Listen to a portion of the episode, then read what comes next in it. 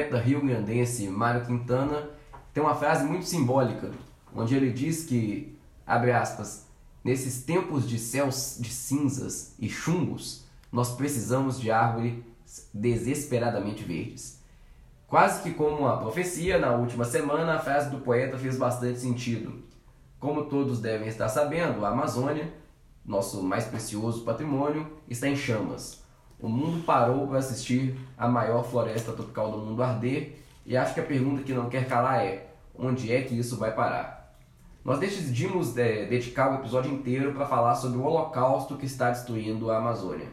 Afinal, deixarmos o achismo no cabide é a gente saber que preservar a floresta e promover o desenvolvimento sustentável não é coisa de comunista e nem de bolsonarista. Como vocês já estão cansados de saber, o Achismo no Cabide é uma iniciativa feita por jovens para discutir política com seriedade, dados e evidências. Para nos ajudar a entender essa situação e pensar possíveis soluções, recebemos nesta semana. Eu sou o Fred, faço direito na Fundação Getúlio Vargas e eu acho que o problema amazônico é descendente direto das capitanias hereditárias. Eu sou a Ana, faço direito na USP e eu acredito que a gente precisa reviver o espírito da Marina Silva no Brasil. Eu sou Matheus, faço engenharia civil na UFRJ e defendo uma política ambiental calcada na meritocracia. A árvore que consegue correr não merece ser cortada. Vinícius Franco, pesquisador da Fundação Getúlio Vargas, e a Amazônia está em chamas, mas o governo está colocado em óleo frito, em óleo quente. Meu nome é Cristóvão Borba, sou aluno da Faculdade de Direito da USP e eu não acho que é sustentável abraçar a árvore. Esse programa vai ser dividido em dois blocos e por mais que eles continuem falando da Amazônia, eles são diferentes. No primeiro a gente vai falar um pouco sobre a Amazônia e quais são os principais desafios e no segundo a gente vai discutir a respeito das queimadas que estão fazendo a nossa floresta arder. Vamos nessa!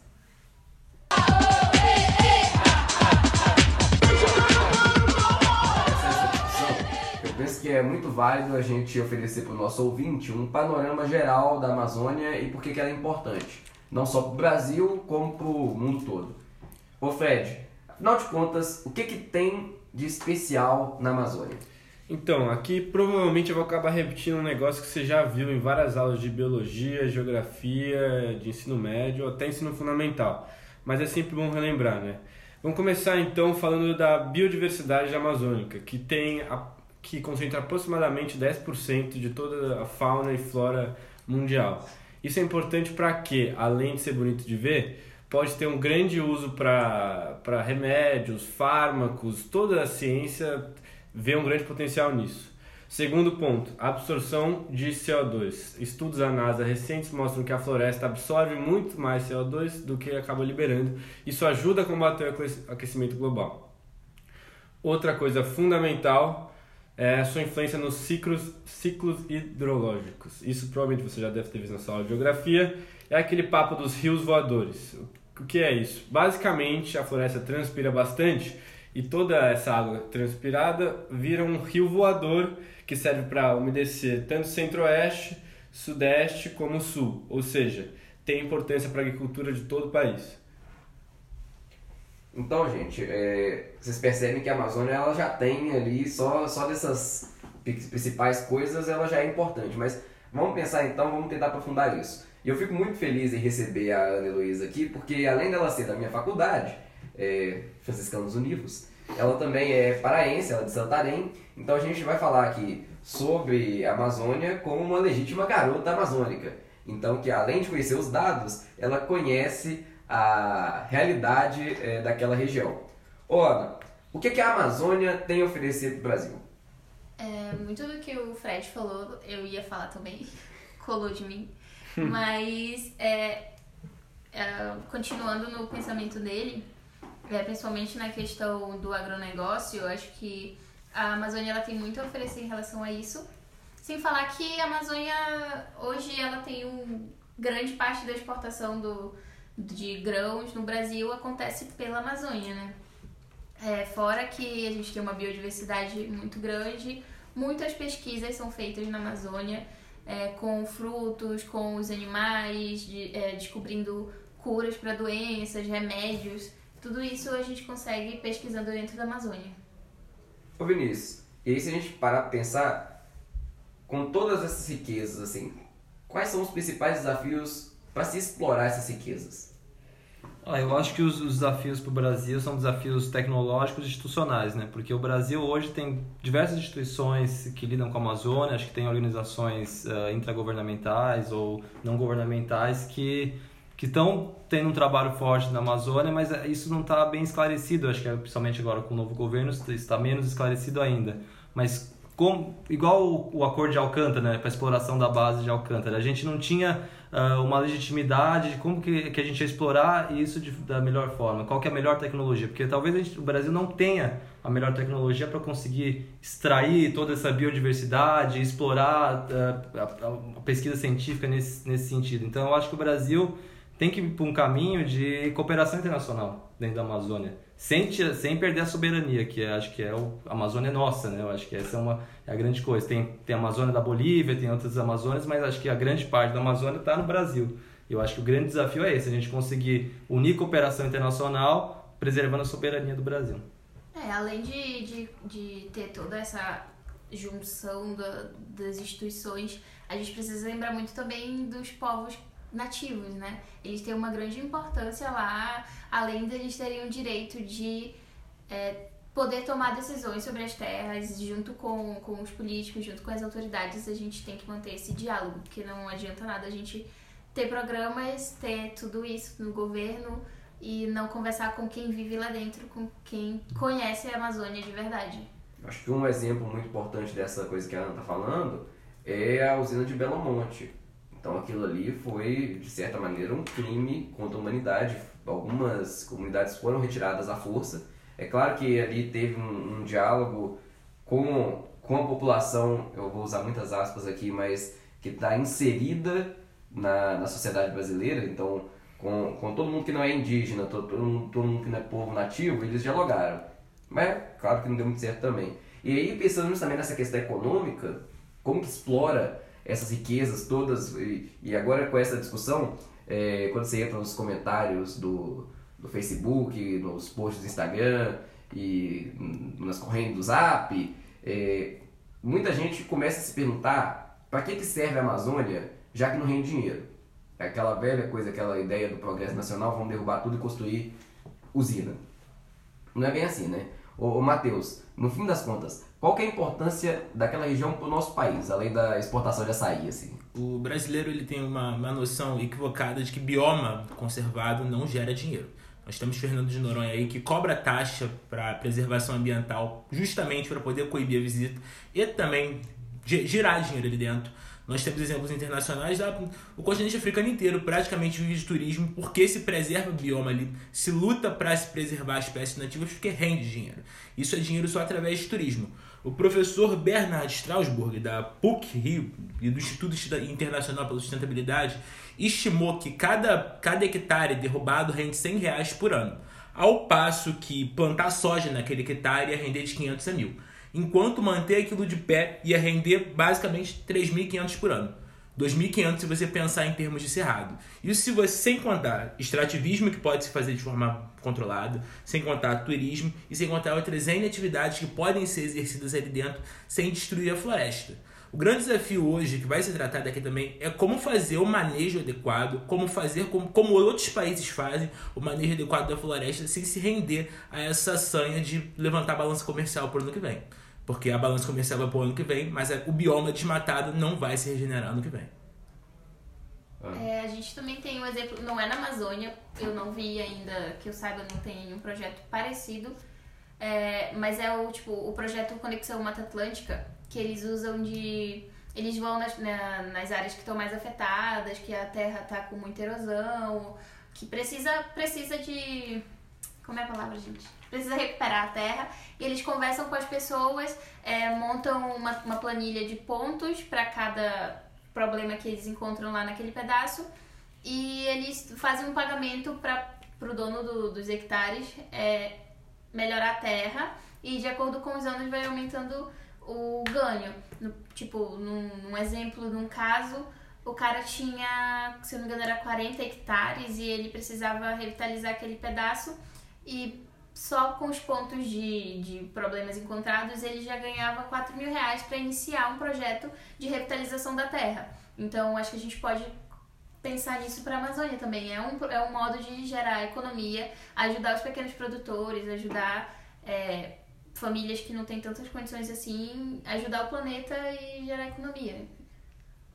Uh, complementando o que ele disse aqui, eu acho que um dos mercados potenciais da Amazônia é o mercado de crédito de carbono, né? Porque isso é um mercado que é inexplorado no Brasil. Nós temos terra, nós preservamos terra, vou falar isso no próximo bloco, mas a gente é um dos mais preserva o território nacional e nós podemos ganhar dinheiro com isso, porque os maiores produtores emissores de CO2 não é o Brasil.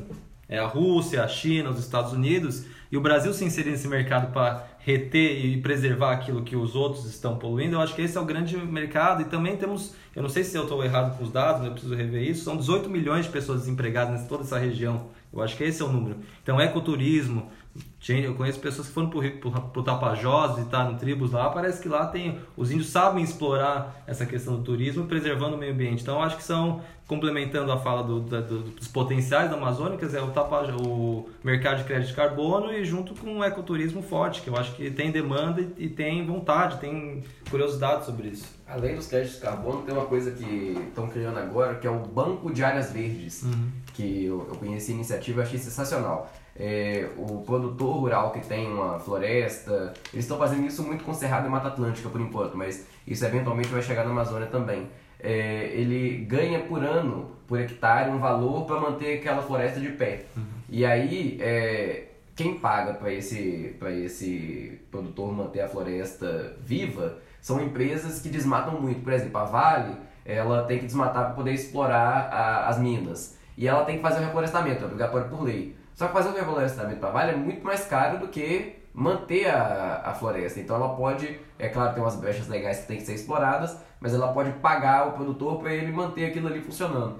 E aí, isso entra numa próxima discussão aqui, que é, é muito sobre. Isso daí é um mecanismo para tentar se preservar a Amazônia. E aí, Fred, eu queria que você falasse um pouco para o nosso ouvinte quais são as principais dificuldades. Porque quando a gente fala assim, fica parecendo que é, é quase uma tarefa de Deus, assim, é impossível, mas é, como que faz? Então, é, antes de falar um pouco sobre é, o cenário atual de preservação legal da Amazônia, eu queria falar que a Amazônia, de acordo com uma pesquisa é, conduzida pelo Carlos Nobre, tem um chamado ponto de inflexão. É, o que é isso? Basicamente, a partir de um ponto de desmatamento, que é mais ou menos entre 20% e 25%, a floresta não vai conseguir se recuperar e tende a se transformar numa espécie de cerrado, é um processo de savanificação, alguma coisa do tipo. Então, é, a Amazônia é um pouco mais delicada do que a maioria dos, dos biomas, porque ela exige que se preserve uma grande parte dela para que ela consiga sobreviver como um todo. Mas, dito isso, vamos passar para a situação atual. É, basicamente, o grande problema da Amazônia eu vou mostrar aqui com dados, não é criar mais áreas de conservação e sim preservar elas. Então, o que a gente tem de, de áreas de preservação? A gente tem as unidades de conservação, as áreas militares e as terras indígenas. Essas três, sozinhas, já compõem cerca de 40% do bioma, da, do bioma amazônico, que é muita coisa. Além disso, o Código Florestal prevê para fazendas na região que eles têm que preservar no mínimo 80% das suas propriedades, ou seja, eles só podem usar 20% para plantar, criar gado, esse tipo de coisa. Para desmatar, em fato. É, de 20% fato. é permitido legalmente para desmatar, desmatar a terra. Isso. É, ou seja, atualmente os produtores rurais preservam 24,6% do território amazônico, isso sem contar as outras unidades de conservação. E se eles quisessem expandir a produção deles, eles conseguiriam expandir é, e deixar ainda mais 16% protegido pelo Código Florestal. Somando tudo isso, a gente tem de área legal protegida na Amazônia, que está em texto de lei pelo menos, 82% do bioma. Isso não é pouca coisa, é maior que o território da Índia, por exemplo. Ou seja, o problema não está em criar mais áreas de conservação e sim é, aplicar a lei, fiscalizar a lei, que é por isso mesmo que eu falei aquela minha frase nas capitanias hereditárias, você tinha um sistema que era de sesmaria, ou seja, você dava uma terra para um sesmeiro usar produtivo e você deixava lá o cara trabalhando na terra e depois de um tempo você ia lá ver como é que estava, o cara tinha avançado em território indígena, tinha passado do ponto, a terra não estava produtiva, não sabia nem de quem era direito. Então é uma, é uma questão que vem até hoje, de você não conseguir administrar. É, isso que acho que é o problema principal hoje em dia. E se a gente for falar assim, qual que é o grande, é o grande desafio da fiscalização no Brasil? Só para complementar o que ele disse, eu acho que esses 25,6% do território que é preservado pelos agricultores é equivalente a 218 milhões de hectares, que, que dá, segundo a Embrapa Territorial, dá igual, eh, equivalente a 10 países europeus. Então, a minha, a minha tese aqui é que o Brasil não é o problema, o Brasil é a solução do problema. Só, não só com a economia de carbono, mas com tudo isso. A gente é moderno no Código Florestal. A gente consegue Até porque a Europa já desmatou todo já desmatou, tem o que? 3% de terra preservada na Europa? Eu acho que é esse o dado. Então eu, eu, eu tenho a, a crença muito clara de que o Brasil não é o problema. O Brasil é o problema onde está tendo esse- esses pessoas ilegais, esses criminosos, grileiros, enfim, que estão desmatando. Mas eu acho que o Brasil não é o problema. Agora, E nisso eu acho que uma fala do Ricardo Salles até faz um pouco de sentido. Você precisa dar um dinamismo econômico para as pessoas que moram naquela região.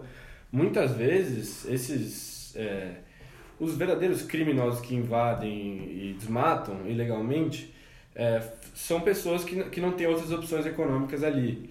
Então é, é uma questão não só de você mandar um carro lá para ver se a fazenda do cara tá tá tudo delimitado de acordo com o Código Florestal, mas sim você você dá uma outra opção para as pessoas que estão lá poderem poderem viver.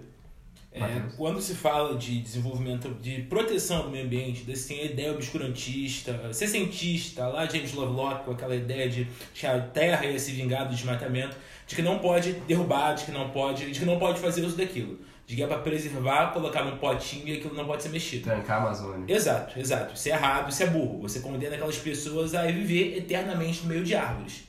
Isso, isso é péssimo. Elas estão presas no mundo primitivo porque um cara da cidade acha que deve, a árvore deve permanecer existindo ali. Deve permanecer, mas tem que haver uma lei sustentável. Até que o, preservar o ambiente não é, não é condenar a natureza a ser sempre natureza. É você pensar numa maneira de se aproveitar aquilo com cada vez mais tecnologia. Não é você deixar de andar de ônibus começar a andar a pé para poder não poluir. É você utilizar um ônibus elétrico, um híbrido. É você fazer a tecnologia avançar de modo que ela polua cada vez menos. Obscurantismo é fazer a ecologia bater de frente com a tecnologia é uma maneira boa de se preservar. Porque sempre vai perder pro dinheiro. O capital sempre vence, infelizmente. É, isso também entra muito na ideia do, da, da- do fato do direito ambiental, a, a própria norma mesmo, ela tá muito atrasada. É uma norma de, que foi começada a ser feita aí na década de 70, onde a galera nem pensava em Os ainda... militares ainda que É, passavam. os militares nem pensavam em questão de, de sustentabilidade, de mudanças climáticas, não era pauta ainda. Então, tem muita ideia do, do Schumpeter, daquele é, economista austríaco, que ele fala sobre o pensamento pré-analítico, onde a gente bola um plano primeiro para poder chegar numa, no, no, no plano em si, plano concreto e chegar no objetivo. O código de, de- de- o direito ambiental brasileiro ele foi escrito numa época que a gente não pensava nisso. Como que a gente vai bolar um plano para agora resolver os problemas atuais com uma norma que foi pensada por uma situação totalmente diferente? Então, acho que a gente precisa, precisa pensar mais num, num estado de direito ecológico, não um estado de direito ambiental onde a gente coloca um estado de direito ambiental egocêntrico, onde o homem está acima e todo o resto, toda a natureza está abaixo. Onde o estado de direito ecológico seria onde a gente estaria no meio de todo o sistema. Nós somos iguais e a gente precisa criar maneiras de conviver de uma forma saudável, onde a gente pode conciliar a economia, conciliar a política, conciliar tudo isso é, dentro de um pensamento ecológico, não de um pensamento egocêntrico. É mais ou menos essa a ideia. Então, acho que é, não querendo deixar o, o código ambiental de lado, assim, mas ele é importante. Mas acho que a gente precisa rever essa situação, é, criar algumas normas que se adequem à situação de agora e deixar esse pensamento mais egocêntrico de lado, sabe? Ah, complementando o que você está dizendo, eu acho que o problema da fiscalização está ligado a um problema brasileiro. Nós somos um país- continental, né? um país com dificuldade de monitoramento. Então, a primeira solução é a tecnologia. Por isso que eu acho que fazer acordos internacionais e buscar trazer o apoio internacional para melhorar a tecnologia de fiscalização é importantíssimo. E é um outro problema do Brasil que são as fronteiras, que são porosas. É não só um problema do ambiental isso, porque os extrativistas se, se permeiam por algum lugar, fogem por algum lugar. Então isso está ligado a fronteiras entre estados, entre países. E eu acho que esse, esse, é um problema brasileiro, porque a gente tem drogas passando por lá, nós temos outros, outros produtos que são ilegais, ou até mesmo entre o Paraguai e o Brasil, que tem uma, um fluxo de, de produtos que são completamente legais e estão passando. Então a gente precisa rever não só, não é só a questão do meio ambiente, mas é como a gente trata as nossas fronteiras e as nossas nossa movimentação interna dentro do país. Né? O próprio no início do ano, quando o presidente é, deixou de. O IBAMA tirou autoridades e autonomia que o IBAMA tinha em fiscalizar. A gente deixou a Amazônia ali aberta para quem quiser fazer o que quiser, sem uma fiscalização devida. Abordando é... só a questão um pouquinho de, de, dessa questão do, do Bolsonaro. Vocês acham que existe alguma, alguma parte correta do discurso de que a fiscalização ambiental no Brasil ela é xiita? Então, eu vou agora representar a visão dos meus amigos agroboys da Fundação Getúlio Vargas. Eles me comentam que nas fazendas, da família, aquela coisa que é bem empírica, né, que eles, que eles querem mostrar de que existem, por isso que o Ricardo Salles no começo da gestão demitiu mais de 21 servidores porque aparentemente eles estavam uh, cobrando algum tipo de propina, algum tipo de favor para conseguir liberar, para conseguir autorizar, para não para não atuar em cima da, de, algum, de alguma área deles. Então, tem, talvez tivesse esse problema, mas como foi que ela falou, isso acabou desestabilizando o IBAMA e desinstitucionalizando uh, o IBAMA. Então, eu acredito que esse seja uma, uma questão muito complexa que a gente tem pouco conhecimento sobre isso. É, a própria área de garimpo ilegal que recentemente foi feita um uma investigação pelo Ministério Público na região do Tapajós, onde encontraram vários garimpos, eu não lembro nem exatamente o número, eram tantos que eles movimentavam muito dinheiro ilegal, tinha um comércio todo de, de venda de ouro por trás, eles manipulavam, vendiam a própria. Tinham pessoas que forjavam assinatura e, tipo, eram mais de 60 mil notinhas, nota fiscal, que o pessoal do MP teve que ler para descobrir. E saiu no? Fantástico isso. É, e isso é uma, uma falta de, de fiscalização, né? Porque o Ibama, o Ibama tá ali. O Ibama na região do Tapajós fica lá em Santarém, tipo, na, de frente pro rio. Literalmente. Você não dá atravessar a rua, você tá na beira da praia. E, e a Gani fica ali entrando, entrando ouro, saindo ouro, e o Ibama faz o quê? Nada, porque não tem verba para manter uma, uma fiscalização, manter um projeto para conseguir resolver toda essa questão. Eu acho que essa questão da, da fiscalização e das atividades econômicas que acontecem. A gente vai para o segundo bloco, onde a gente vai discutir, inclusive, o motivo que acontece essas queimadas todas. Mas para encerrar é, esse primeiro bloco, ô Matheus, uma coisa que tem me incomodado muito, e eu sei que é você também, é o desprezo do presidente Jair Bolsonaro pelo uso dos dados científicos. É, eu acho que no tocante a essa questão, a briga entre o Bolsonaro e o INPE, que é o Instituto Nacional de Pesquisas Espaciais, é uma coisa muito simbólica. Porque o que o Bolsonaro basicamente queria é que os dados do desmatamento não fossem divulgados. E aí eu te pergunto, qual é a importância desses dados no combate ao desmatamento no Brasil? É, a, a malandragem, a pilantragem, ela tem três degraus. Primeiro tem o pilantra que nega o que está na realidade, tem o pilantra que forja a realidade e tem o pilantra que consegue manipular a realidade. A gente está vendo o pilantra do primeiro degrau, que é o cara que nega para poder fortalecer uma guerra de narrativa. Porque se ele toca, se ele, ele bate de frente com um dado que não corrobora a narrativa dele, ele não consegue fazer nada além de virar as costas. É a dissonância cognitiva. Ele não consegue lidar com aquilo, ele não consegue lidar com a figura de dar errado, de estar, de estar errado. E o eleitorado dele, não todo, mas o famoso 30%, ele compra essa história, ele entra na dissonância também, ele simplesmente vira as costas para os dados para poder fortalecer a figura do presidente. Ele sabe que está errado, ele sabe que, que ele perdeu essa batalha para o INPE, pelo menos a nível de dados, mas ele vai manter o pé firme porque ele não pode se dar o luxo de estar errado. Fred. Eu ia falar que isso é um exemplo de amadorismo inacreditável do governo, né? Era uma situação que era ruim, os dados é, mostrarem que durante o governo dele tinha uma alta no desmatamento, mas ele conseguiu tornar ela 30 vezes pior, acusando, e aí a mídia realmente cai em cima e não tem volta. É o pilantra nível 1. É, é. Ele, ele esconde, tipo, ele tá sabendo tudo ali e ele tá só fazendo vista grossa para tudo. Tanto exemplo disso é o relatório Luz, que o Brasil tem que. O Brasil não tem que, ele pode entregar todo ano. É, é um relatório onde o Brasil apresenta os dados de um ano atrás é, sobre desmatamento e sobre adaptação a mudanças climáticas. Ele é entregue para a ONU, para o Conselho da Agenda 2030. E esse ano o Brasil não entregou o relatório Luz, porque o relatório ia conter todos os dados de que do início do ano para cá, o desmatamento aumentou, dos dados referentes a 2016 para cá, é, também aumentou em desmatamento, e o Brasil decidiu que esse ano ele não iria entregar o relatório Luz. Então isso já deixa que a gente, tipo, mesmo que não tenha entregado o relatório, a galera já sabe por que não vai entregar o relatório, porque a gente não está cumprindo com as metas que foram assumidas. Isso já é, foi um, um modelo, uma, uma amostra de vou esconder o que está acontecendo. Sim. E sem essa luz no fim do túnel, nós vamos pro segundo bloco.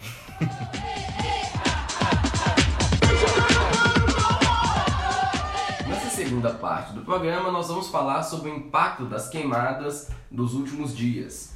É, aqui em São Paulo, a gente sentiu o impacto direto, visto que na segunda-feira é, a gente viu a metrópole virar tipo Gotham e tem fortes indícios que eram as cinzas é, de queimadas da floresta amazônica, principalmente que desceram de Rondônia. A Ana, que é muito é, ligada com essa questão ambiental, vai explicar pra gente mais ou menos o que está acontecendo. Tá, é... A gente teve, principalmente no início, logo quando começou, faz uns 20 dias agora, eu acho. A gente teve o início de queimadas no sudeste do Pará, na, nos arredores da BR-63, onde alguns fazendeiros eh, ata- atacaram fogo no, nas suas terras. Deve estar o dia uma- do fogo, né? É, o dia do fogo que eles nomearam, que foi mais ou menos um protesto, entre O aspas. jornal que eles começou a fizeram. propagandear e fizeram É, isso. fizeram isso incentivados pelo presidente, né? E eles falavam que para trabalhar eles precisavam destruir, para gerar dinheiro eles precisavam derrubar tudo. Foi por isso que eles começaram a atacar fogo. Foram vários focos de incêndio lá. E como a gente está em agosto, que é mês de queimada, no, mais onde tem plantações, a galera queima para fazer. Preparar plantio. É, pra, pós, pra, pra, pra plantio. Pra pós fazer mês de seca, junho e julho. É, e, e daí, contribuindo isso, da galera tacando fogo para fazer plantação, mais esses protestos da- das pessoas, aí isso foi aumentando. E os focos de incêndio, como tá em época de seca, é muito mais fácil propagar o fogo pelo mato. E foi isso que aconteceu. E esses focos de incêndio no sudeste do Pará, na- em Rondônia, é, na região do Arco do. Gente, Arco do Desenvolvimento. O Arco Que- Norte. Isso, que, que pega onde lá Mato Grosso, Rondônia, essa, essa área toda onde a galera planta bastante. Tem bastante agronegócio lá.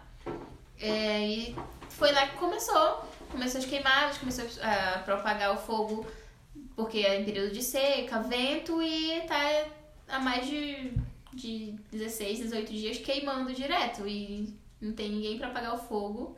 O governo não mandou ninguém para apagar o fogo, as ONGs estão tentando é, arrecadar fundos para irem lá levar água. Porque é muito difícil apagar. apagar Porque é muito fogo. fe- é difícil apagar fogo, né?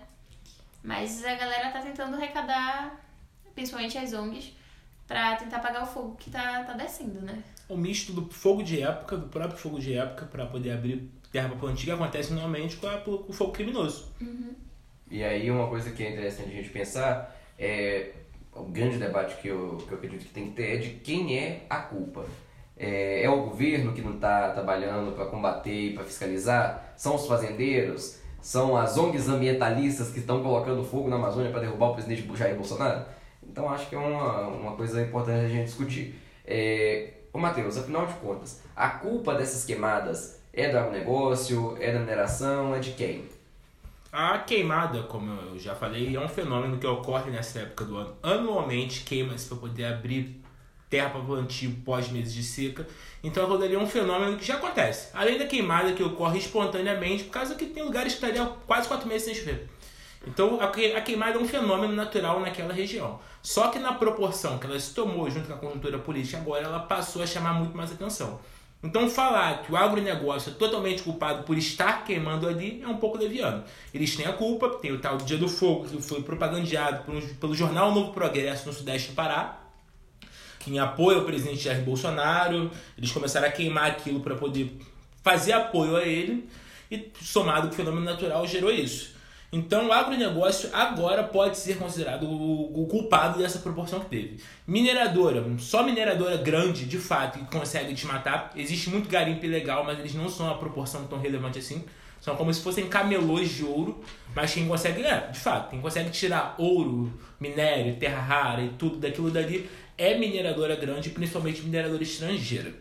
É, o, a queimada, esses alertas aumentaram muito, então passou a chamar a atenção. O que, que chamou a atenção de fato foi aquela nuvem que chegou até São Paulo, São Paulo vira, o dia virando noite, porque senão passaria batido como todo ano, infelizmente. Vinícius. É, para complementar, a gente for pegar só os dados do INPE, né, que teve tanta discussão, mas é os dados não em relação ao desmatamento, mas em relação ao monitoramento dos focos ativos nas, nas regiões, né. Então, pegando uma média histórica, acho que desde os anos 90, que o INPE faz esse, esse levantamento, a média é de 34 mil no mês de agosto. Vou pegar o mês de agosto, que é o nosso mês do cachorro louco e o mês da seca, né? Então, é o mês que, onde dá mais problema, como o Matheus falou. Então, a média é de 34.430 focos ativos eh, monitorados em todos esses anos. No mês de agosto de 2019, até agora, a gente chegou a 27.909 focos ativos, abaixo da média.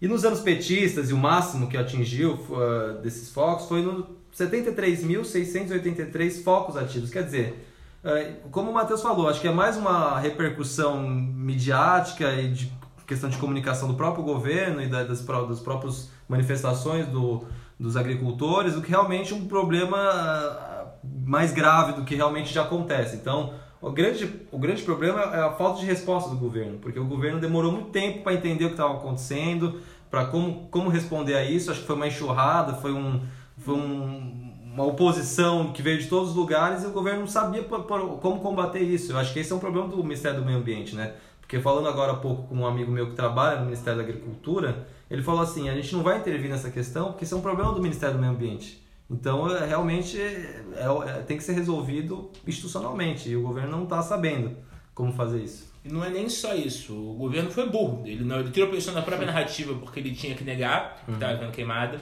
depois jogou a culpa nas ONGs. Pode ser verdade? Pode. Ele pode provar? Não. Já que ele não pode provar, ele, na figura de chefe de Estado, não deveria ter dito que é a ONG que estava logando fogo. Teve aquele corte do fundo da Amazônia, 40% do fundo ia para ONGs, de fato, pode ser uma represália, pode não ser, mas enquanto ele não trouxer um dado sobre isso, enquanto ele falar que é o meu sentimento que me diz isso, a fonte, vozes da minha cabeça, ele, na posição de presidente, não pode falar isso. Ponto final. Ele tinha que se atentar aos dados, mas como, eles, como já aconteceu no caso INPE, ele não está nem aí. E o governo podia ter usado os dados, porque como eu falei, a gente tem os dados, a gente tem tudo, tem é, falta de assessoramento do inner circle, né, que a gente chama dos, dos assessores mais próximos ao presidente, que não estão sabendo lidar e passar a informação correta, ou o próprio presidente não está aceitando essa informação correta, né? Porque ele podia muito combater, combater tudo isso com dados, com com as evidências que a gente tem de que o, o, o momento atual não é o Jair Bolsonaro está fazendo, o momento atual é uma, é uma continuação histórica do Brasil de, de focos ativos de, de, de eh, desmatamento. Fred. O que eu ia falar é que, exatamente, as falas do Bolsonaro não ajudam ninguém, simplesmente ninguém. Então, até o agronegócio, o Blário Maggi chegou a falar que está sendo prejudicado porque o Bolsonaro não passa aquela postura de um cara muito ambientalista, assim, não sei se vocês já perceberam. Mas então, os próprios acordos de comércio Mercosul, União Europeia, agora a repercussão é, com Macron, etc. É, assim, quem perde é a gente, é todo mundo. Porque é aquele negócio, de novo, o agronegócio, é, tudo bem, tem, tem problemas, mas ele é, produz muito para o Brasil e produz muito bem também. Tem muita tecnologia que é usada e muito, muitas fazendas que são, inclusive a maioria delas, são de forma sustentável. O que acontece com o Bolsonaro falando isso é que ele prejudica o agronegócio, a imagem do país e, sinceramente, não sei quem que ele poderia ajudar com essas Uma falas. questão que é interessante falar que essas queimadas, maior parte delas é feita por é, gente desmatando ilegalmente. O agronegócio legal, que é o agronegócio que se envolve principalmente na plantação de soja no eixo uhum. Mato Grosso do Sul, é, Mato Grosso, Goiás. até ali Goiás, ele odeia essa repercussão. Sim. Porque é o agronegócio de exportação. Pega mal. E agora, inclusive, está aparecendo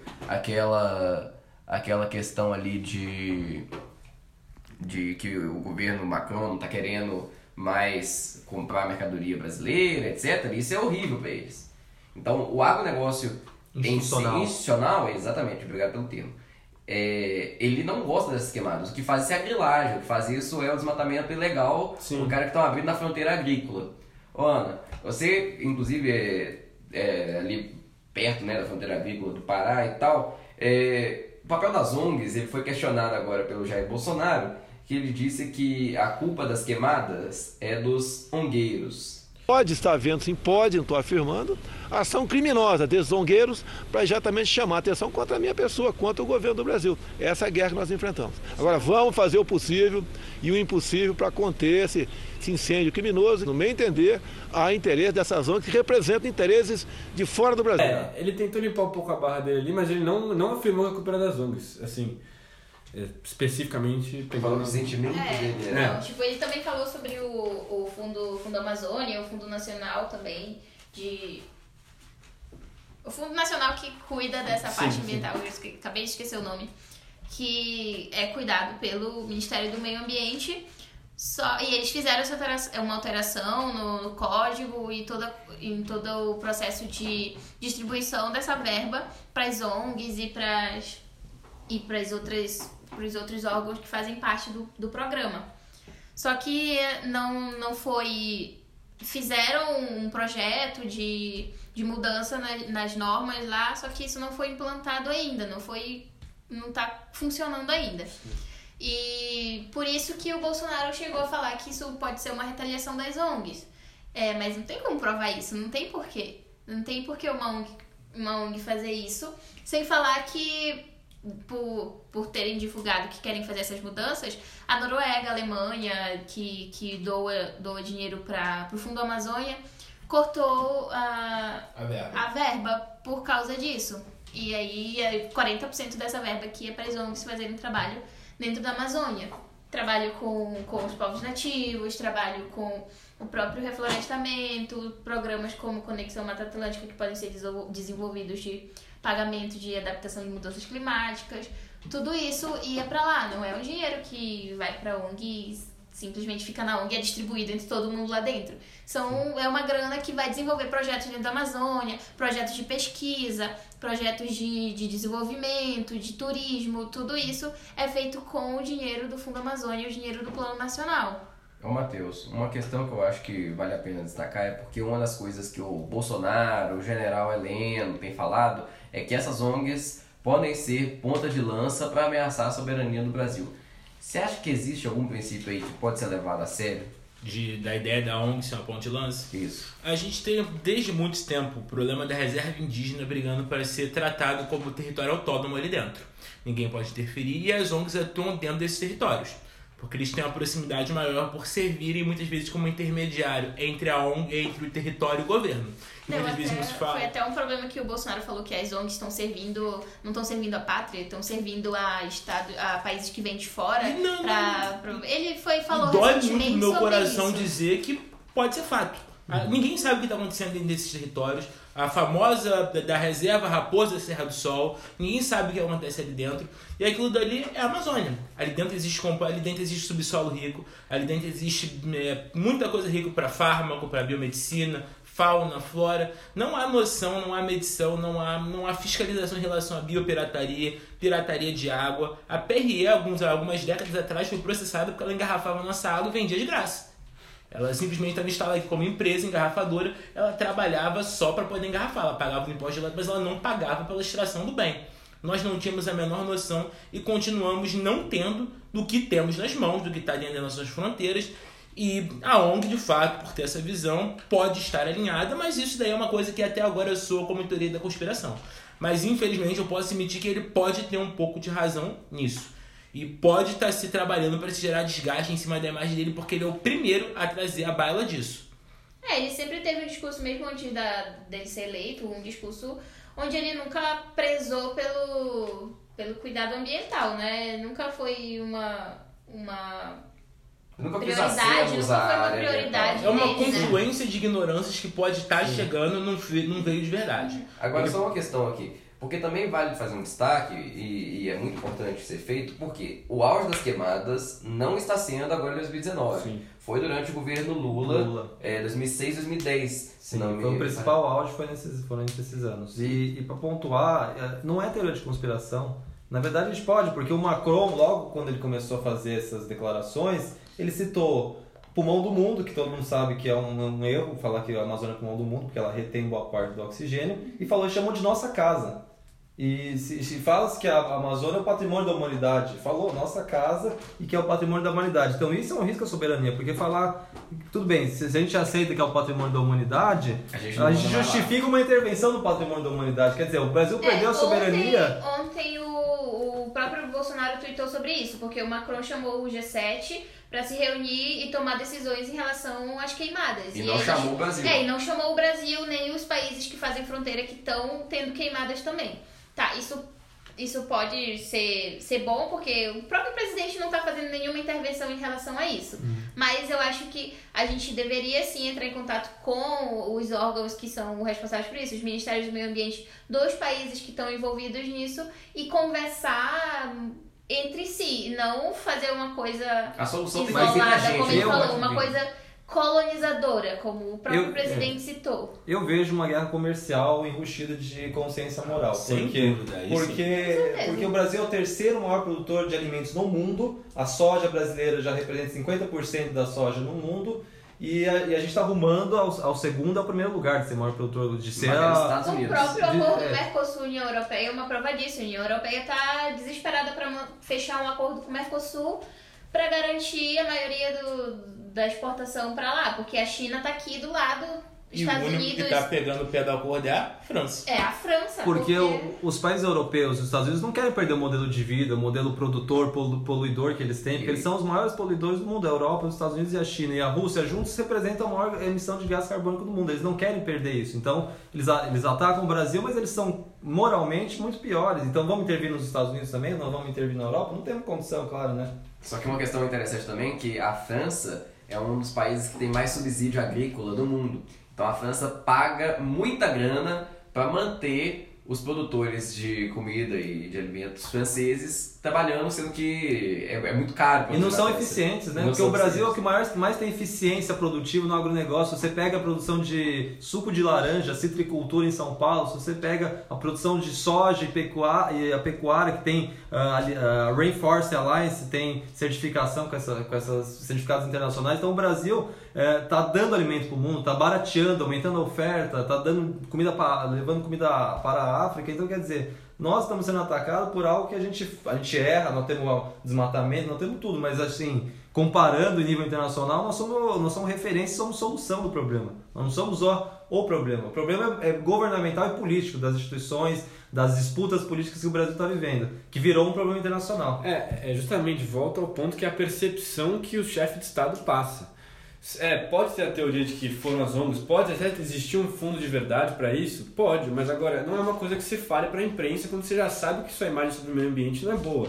Então você tem que, justamente, você tem que ser conciliador, tem que ter outro discurso. Bolsonaro está indo na direção completamente contrária de novo, prejudicando todo mundo. Bra- Brasil, agronegócio, a- nossos acordos internacionais e... É, E eu, é, eu vou retomar o Fernando Henrique Cardoso aqui, numa fala que eu tive essa semana no think tank que ele tem, o IFHC, ele fala assim, ele estava falando sobre transições democráticas, mas isso acho que se aplica a tudo. Você tem que ter uma dose de coragem, um ímpeto revolucionário, com uma dose de conciliação, o diálogo um pouco mais conservador, para conseguir levar as coisas para frente. Senão você, você acaba, você trava o Brasil, você trava a evolução dos projetos, das, das instituições políticas, dos de tudo. Então eu acho que é isso. Bolsonaro precisa aprender um pouco com o Fernando Henrique. Acho que todos nós temos que aprender com o Fernando Henrique. E para fazer um destaque a respeito dessa repercussão internacional, a Veja reuniu algumas das principais manchetes internacionais. É, o Le Monde, da França, ele classificou como um verdadeiro desastre. O El País, da Espanha, disse que a Amazônia brasileira arde em ritmo recorde. É, o The New York Times disse que o presidente de extrema-direita acusa ONGs é, de colocar fogo na floresta depois de que o governo é, retirou seu financiamento, apesar de não apresentar nenhuma evidência. Então, é o New York Times, que é o maior jornal do mundo, criticando a gente. Nossa imagem está ficando cada vez melhor. E o Financial Times, que é o equivalente ao valor econômico só que nos Estados Unidos, ele publicou um artigo de opinião muito bom a respeito de como que a pressão internacional de outras nações pode ajudar a brecar o desmatamento e as queimadas no Brasil. Então, para além dessa questão é, de soberania nacional, vale pensar o seguinte: vamos aprofundar na discussão que a gente pincelou no primeiro bloco de desenvolvimento sustentável na Amazônia.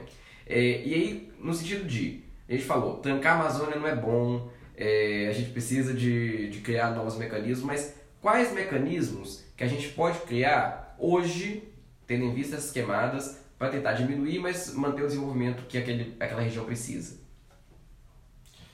É, eu sei que existe alguns tipos de área de conservação que são um pouco mais é, voltadas para o uso é, sustentável delas. Então tem, a, tem uns, as Resex, umas outras unidades que permitem um pouco de extrativismo, que é uma coisa que dá para fazer. Ou seja, tem uma parte da floresta que consegue ser constituída, acho que é 3%.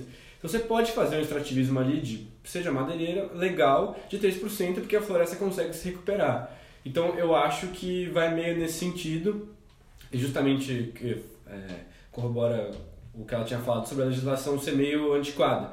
A gente está produzindo essa nova legislação sobre áreas de conservação e acho que muito desse, dessa inovação vem no sentido de abrir para um uso ecologicamente sustentável. E, é, o, o desenvolvimento sustentável é uma coisa difícil porque ele é caro. Eu não tenho ideia de como desenvolver a Amazônia, de quais passos seguir, mas ele é caro. Ele, é quase que uma forma de colonialismo, é quase que uma forma de impor uma dificuldade a mais para um país se desenvolver, porque poluir para se desenvolver é fase. A China fez isso, a China durante muitos anos tocou o foda-se porque o mundo dizia e simplesmente poluiu, continua poluindo a rodo e continua se desenvolvendo internamente até que ela possa, de forma barata, se desenvolver de forma sustentável. Se desenvolver de forma sustentável, pular do terceiro o primeiro mundo, usando a linguagem da Guerra Fria, com desenvolvimento sustentável é difícil, é caro e é muito mais demorado que o capitalismo poluente.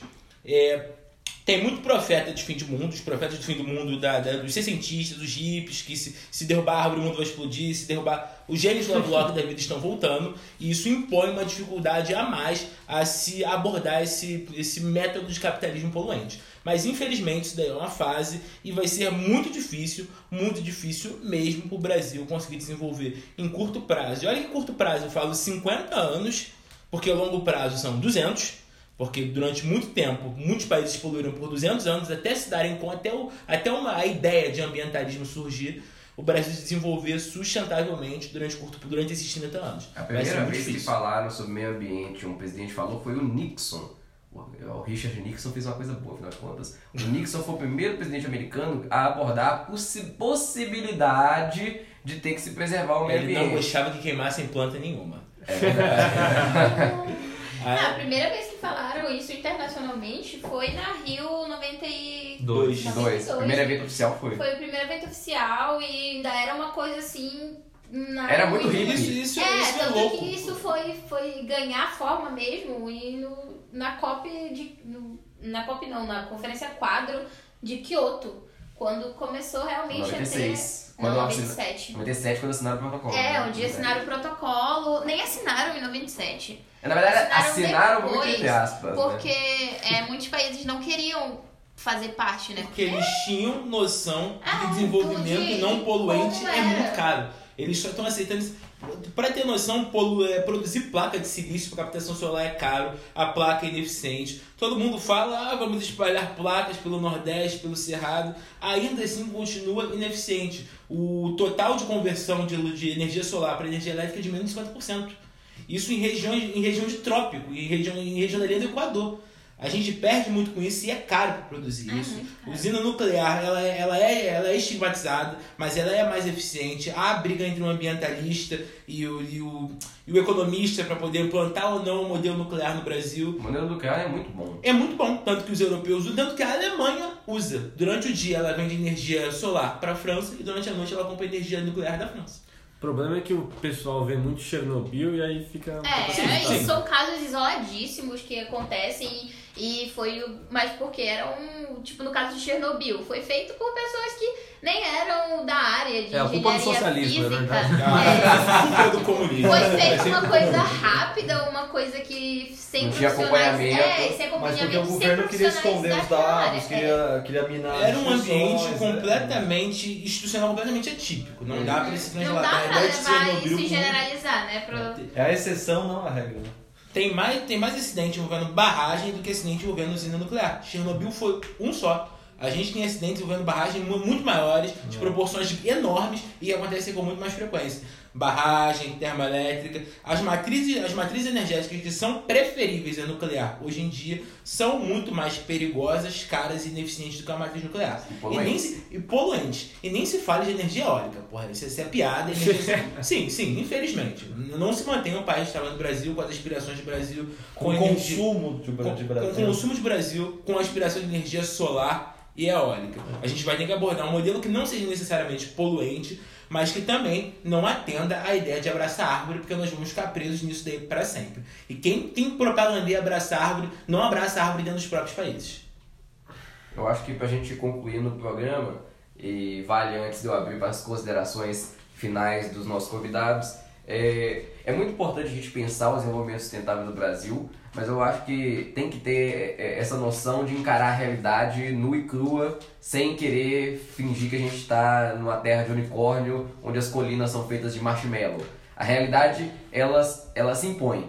E a realidade é, o agronegócio do Brasil ele é muito importante, não vale ficar falando que o agro é tóxico. A gente tem que sentar é com a Cátia Abreu, é com o Vlário Mag, pra gente poder dialogar e pensar em soluções E conjuntas. com a Tereza Cristina, que está sendo uma ótima Com ministra certeza. também. Com a Tereza Cristina, que é ministra, e até agora ela se manifestou muito favorável ao combate ao desmatamento ilegal, porque ela sabe que isso é um problema.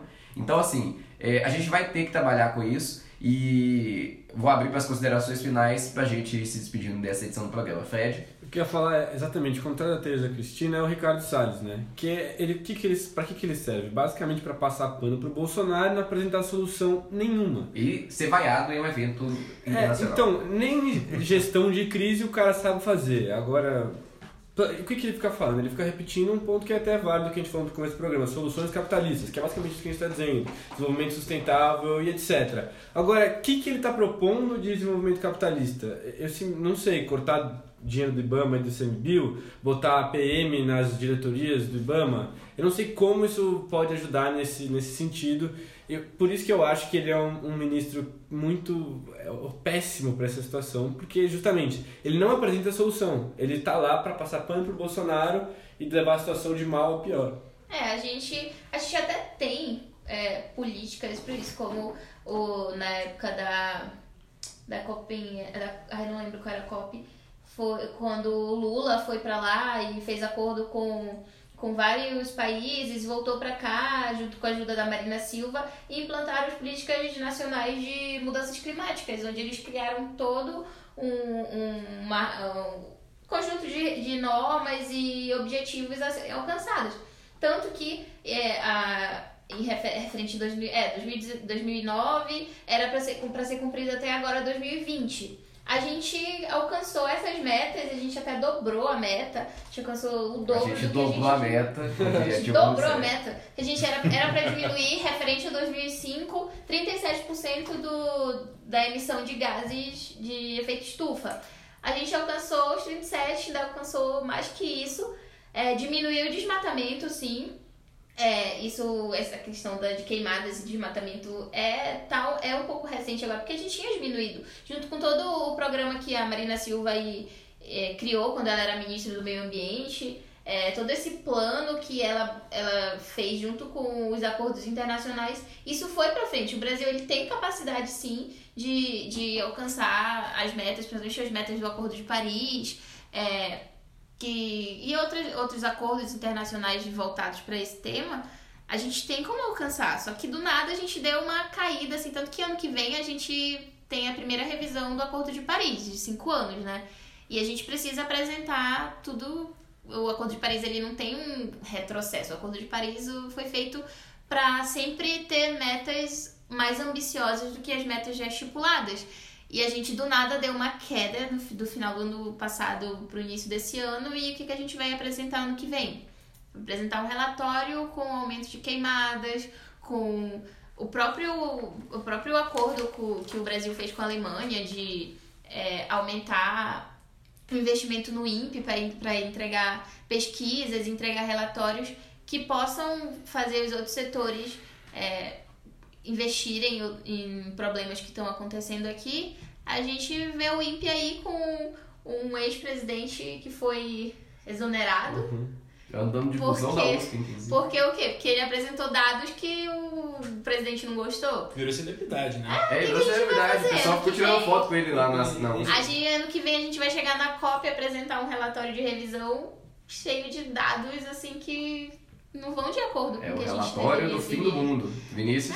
Bom, a minha pergunta é como a gente combate o Leonardo DiCaprio? E aí eu pergunto, como a gente combate a desinformação? Porque a mídia toda, até a BBC, colocaram fotos de anos que não eram desse ano. A né? Madonna colocou uma foto de 1980. Não, o pior caso foi a foto de um Não, canguru não, não. numa, Não, numa, numa a, floresta. A pior coisa que, que pode ser que, se- que acontece é deixar artista.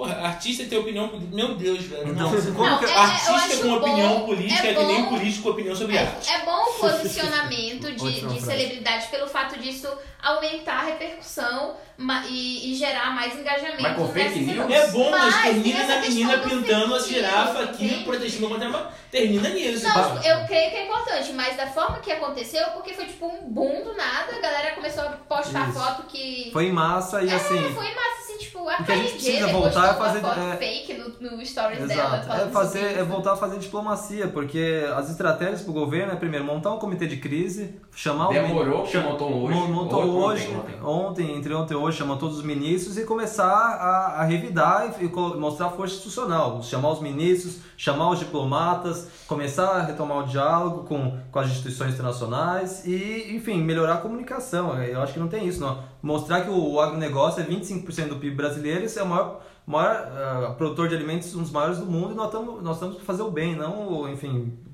desmatar e outras coisas do tipo. E, por fim, fortalecer as instituições. Eu acho que a gente está tendo corte de gastos que são generalizados, mas eu acho que re- retomar a força do INPE, do IBAMA, do Instituto Chico Mendes, do ICMBio e re- retomar a força que eles... autonomia que autonomia eles que eles têm. sobre Porque hoje eles não, eles não respondem mais, eles não respondem meio de lei de acesso à informação, enfim, é- eu acho que é um cenário difícil, mas acho que a saída do Ricardo, do, do nosso ministro do Meio Ambiente, é é uma, uma saída importante. É, então, fazer minhas considerações finais, finais aqui mesmo, eu acho que tem dois lados e é o seguinte, do lado negativo a gente tem, é, e é importante enfatizar, é, altas no desmatamento, queimadas, uma Amazônia que talvez esteja perto de um ponto de inflexão, e por outro lado a gente tem um país que ainda é 66% preservado na sua mata virgem, natural. É, e tem uma legislação forte que você consegue segurar todo esse, esse aparato. Agora, o que a gente precisa é de soluções, né? uma, uma síntese disso. A gente tem problemas e tem uma parte positiva. Essas soluções, ao meu ver, vêm do executivo e o executivo não está apresentando, como todo mundo disse. Matheus?